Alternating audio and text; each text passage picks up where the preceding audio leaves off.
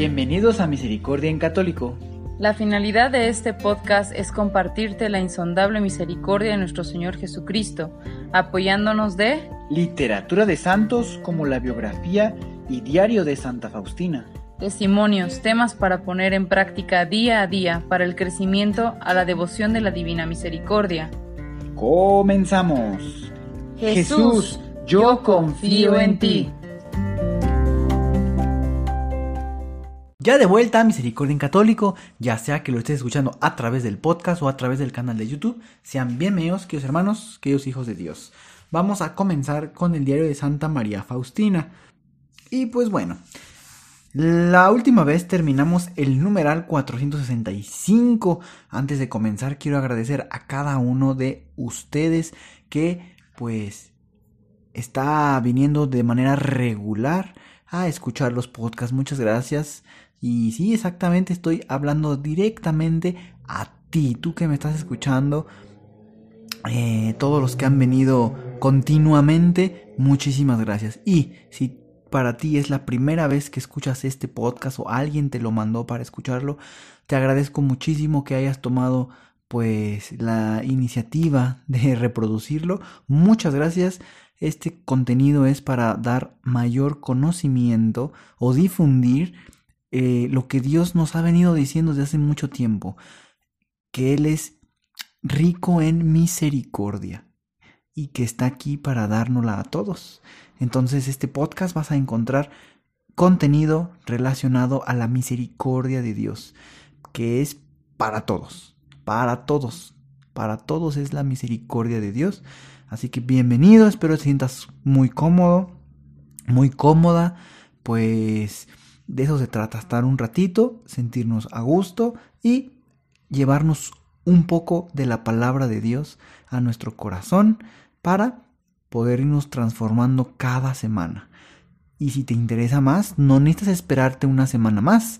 Hay muchísimo contenido en el podcast para que puedas reproducirlo quizá durante uno o dos meses continuos sin parar. Hay bastante contenido, suficiente eh, enriquecedor. Pero aún así sigue haciendo falta más contenido. Y aquí estamos, gracias a Dios, cada semana subiendo más contenido.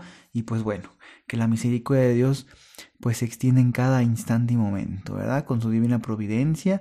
Pues vamos a comenzar.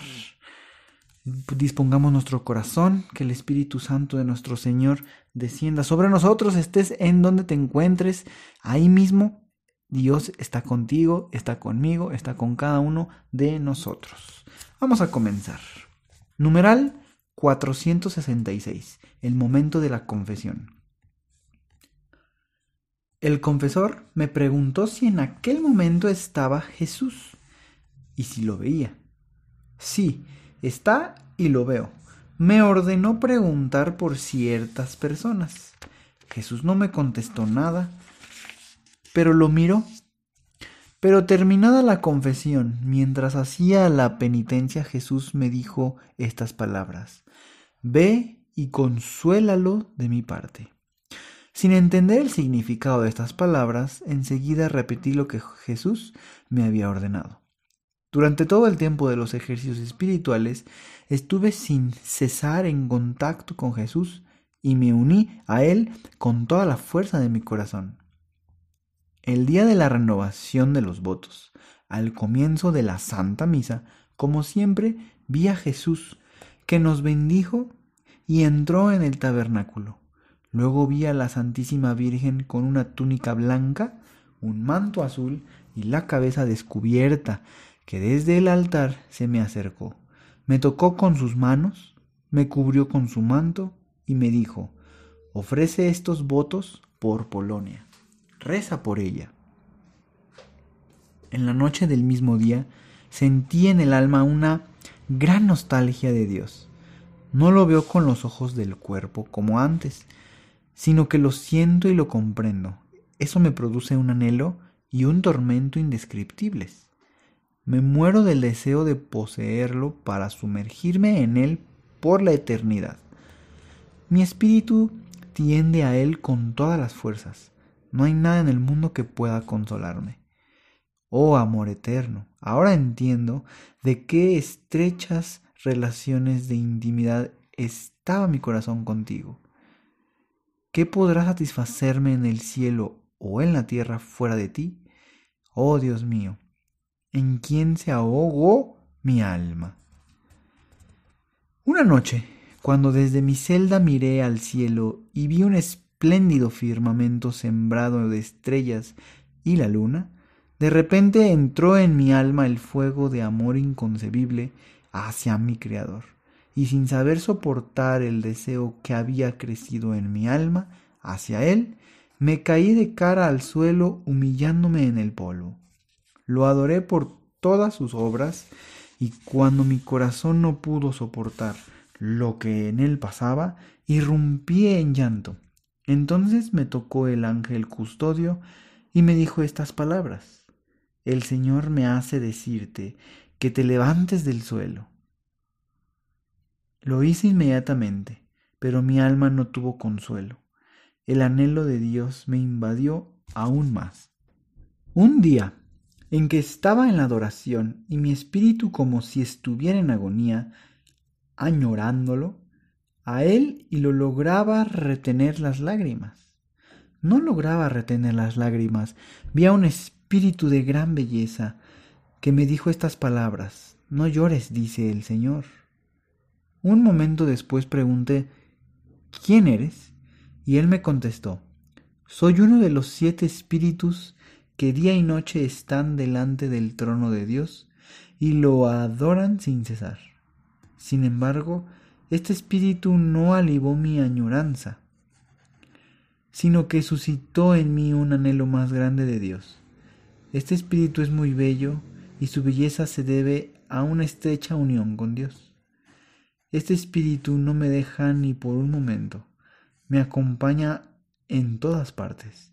Al día siguiente durante la Santa Misa, antes de la elevación, aquel espíritu empezó a cantar estas palabras. Santo, santo, santo. Su voz era como miles de voces, imposible describirlo. De repente, mi espíritu fue unido a Dios. En un momento vi la grandeza y la santidad inconcebibles de Dios, y al mismo tiempo conocí la nulidad que soy de por mí. Conocí más claramente que en cualquier otro momento del pasado las tres personas divinas, el Padre, el Hijo y el Espíritu Santo. Sin embargo, su esencia es una, como también la igualdad y la majestad. Mi ama, mi alma se relaciona con las tres personas, pero no logro explicar con palabras. Pero el alma lo comprende bien. Cualquiera que esté unido con una de estas tres personas, por este mismo hecho está unido con toda la Santísima Trinidad porque su unidad es indivisible. Esta visión, es decir, ese conocimiento, inundó mi alma de una felicidad inimaginable. Por ser Dios tan grande, lo que he descrito arriba no lo vi con los ojos, como anteriormente, sino dentro de mí de modo puramente espiritual e independiente de los sentidos. Eso duró hasta el fin de la Santa Misa. Ahora esto me sucede a menudo y no solamente en la capilla, sino también durante el trabajo y cuando menos lo espero. Cuando nuestro confesor estaba ausente, yo me confesaba con el arzobispo. Al descubrirle mi alma, recibí esta respuesta. Hija mía, Ármate de mucha paciencia. Si estas cosas vienen de Dios, tarde o temprano se realizarán. Y te digo estar completamente tranquila. Yo, hija mía, te entiendo bien en estas cosas. Y ahora, en cuanto al abandono de la congregación y de la idea de fundar otra, ni siquiera pienses en eso, ya que sería una grave tentación interior. Terminada la confesión, le dije a Jesús, ¿por qué me mandas a hacer estas cosas y no me das la posibilidad de cumplirlas? De repente, después de la Santa Comunión, vi al Señor Jesús en la misma capilla en la que me había confesado, con el mismo aspecto con el que está pintado en esta imagen. El Señor me dijo, no estés triste, le haré comprender las cosas que exijo de ti. Cuando salimos, el arzobispo estaba muy ocupado, pero nos dijo volver y esperar un momento. Cuando entramos otra vez a la capilla, oí en el alma estas palabras. Dile lo que has visto en esta capilla. En aquel momento entró el arzobispo y preguntó si no teníamos nada de qué decirle. Sin embargo, aunque tenía la orden de hablar, no pude porque estaba en compañía de una de las hermanas. Todavía una palabra sobre la confesión. Impetrar la misericordia para el mundo es una idea grande y bella. Ruegue mucho, hermana, por la misericordia para los pecadores, pero hágalo en su propio convento. Pues bien, queridos hermanos, el día de hoy creo que vemos un recorrido, pues bueno, se comenzó desde la confesión y más o menos terminamos en otra confesión. Es decir, en la primera confesión, eh, pues bueno, Jesús estaba eh, teniendo una interacción con Santa Faustina y eh, bueno, el sacerdote, al saber de Santa Faustina y de su estrecha relación con Dios, con Jesús, pues le dice, hija, ¿lo estás viendo? Por favor, dile sobre este tema. Y Santa Faustina no dice nada porque obviamente pues no escuchó nada. Solamente veía que Jesús lo miraba.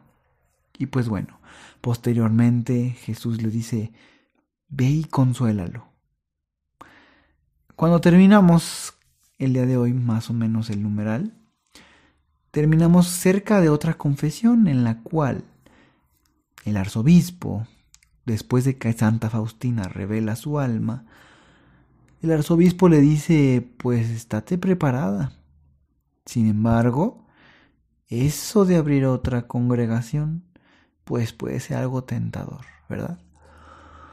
Pues aquí se vuelve a repetir algo mismo. Es decir, Santa Faustina dice a Jesús, Señor, ¿por qué me das algo de hacer que no puedo hacer? Y bueno, Jesús tiene todo y Dios tiene pues tiene el plan divino, sabe cómo van a ir funcionando las cosas. Él puede esperar tiempo porque el tiempo es relativo para nuestro Señor. Sin embargo, eh, le dice Jesús, yo voy a hacerle conocer al arzobispo lo que yo estoy demandando de ti. Y bueno, más adelante Jesús le dice, dile lo que viste en la capilla. Y yo realmente me imagino que por algunas otras situaciones anteriores Santa Faustina no le dice al arzobispo porque estaba en compañía de otras personas. Y pues bueno, eh, creo que es muy importante que nosotros día a día ejercitemos el discernimiento. El pasado 31 de julio, y bueno, todos los 31 de julio, es San, bueno, es el día de San Ignacio de Loyola.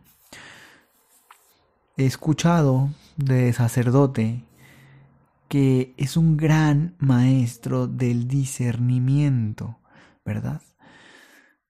Entonces, Dios hermanos, creo que es sumamente importante pedir la intercesión de los santos para poder día a día discernir sobre nuestra relación con todo, con las criaturas, con el, con el mundo, con con cada una de las actividades y tareas que Dios desea que hagamos. ¿Para qué discernir? Para no desanimarnos. ¿Para qué discernir? Bueno, para seguir motivados y saber que muchas veces vamos a ver contrariedades, pero eso solamente le da la sal a esos rasgos divinos que Dios va haciendo en el transcurso de la historia de la humanidad. Son, mm, podemos decir, pinceladas, ¿verdad? En la cual Dios nos va reflejando que siempre está presente, pero hay que discernir, hay que tener ese silencio interior, queridos hermanos, y hoy en día puede ser complicado si estamos sumergidos en el mundo, en lo que el mundo ahora nos empieza a sedar nuestros sentidos que nos hacen poder apreciar que todo está hecho para nosotros, porque Dios nos ama y nos da esa posibilidad de hacernos saber que somos hijos de Dios. Pidamos entonces a Dios Padre, por intercesión de los santos, ese espíritu de discernimiento y poder cumplir así la voluntad de Dios Padre. Ya veremos más adelante, si Dios permite, en el diario cómo va moviéndose esta voluntad de Dios en Santa Faustina, que tantas cosas se tienen que ir viviendo. Queridos hermanos, muchas gracias por seguir aquí. Como siempre, les pido que lo compartan y nuevamente agradezco a todos los que cotidianamente pasan a reproducir el audio y también pues agradecer a los que se han dado la oportunidad por primera vez de venir aquí. Muchas gracias y que Dios los bendiga. Hasta pronto. Si es la primera vez que escuchas nuestro podcast, te invitamos a que escuches el numeral 0,1,1, que habla sobre las temáticas que se desarrollan en este podcast y el lenguaje que hemos propuesto para identificar cada una de ellas, y así sea más fácil para ti escuchar las que más te agraden. Te dejamos el link del audio y la lista de las temáticas en la descripción que este audio tiene.